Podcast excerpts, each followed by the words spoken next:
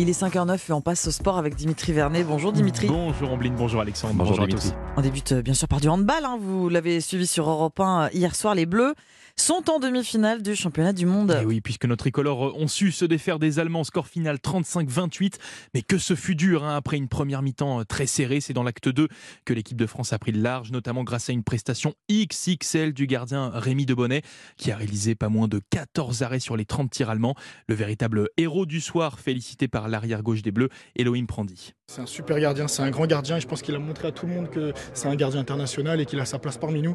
S'il n'est pas là, je pense que c'est un match tout autre et voilà, euh, félicitations à lui et, l'aventure continue et c'est un nouveau combat qui se joue et on va être prêt pour, pour y aller à, à 3 milliards de pourcents. Et oui, l'aventure continue, place désormais aux demi-finales hein, de ce championnat du monde avec un air de déjà vu hein, puisque nos Bleus seront opposés à la Suède, bourreau de notre équipe de France lors de la dernière édition en 2021. Et dans l'autre rencontre, c'est également un, un remake hein, d'il y a deux ans puisque l'Espagne va faire face au Danemark. Des matchs que vous pourrez suivre sur Europe 1, radio officielle de ce championnat du monde de handball. Le handball français Dimitri qui se retrouve dans le même temps, ce n'est par l'affaire Bruno Martini. Et oui, puisque le président de la Ligue nationale de handball a été condamné hier pour euh, corruption de mineurs, ce qui l'a obligé à démissionner de son poste. Les anciens coéquipiers du double champion du monde sont tombés des nues en apprenant la nouvelle, à l'image de Nicolas Karabatic qui, à la fin du match face aux Allemands, nous a confié son état de choc au micro européen de Martin Lange.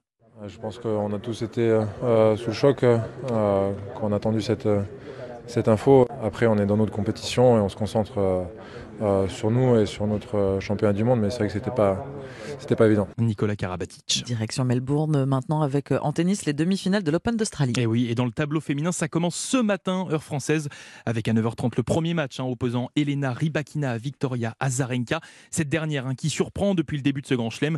La Biélorusse enchaîne les bonnes prestations, une forme expliquée par son entraîneur français, Maxime Tchoukatian.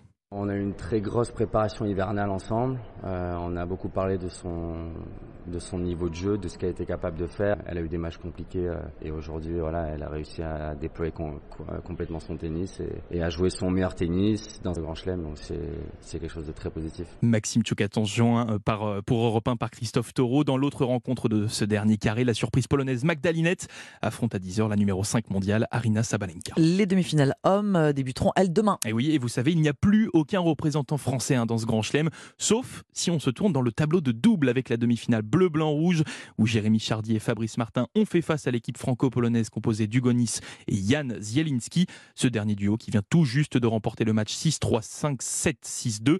Il y aura donc bien un Français en finale de cette Voilà. Open d'Australie. Merci beaucoup Dimitri Vernet, c'était le journal des sports.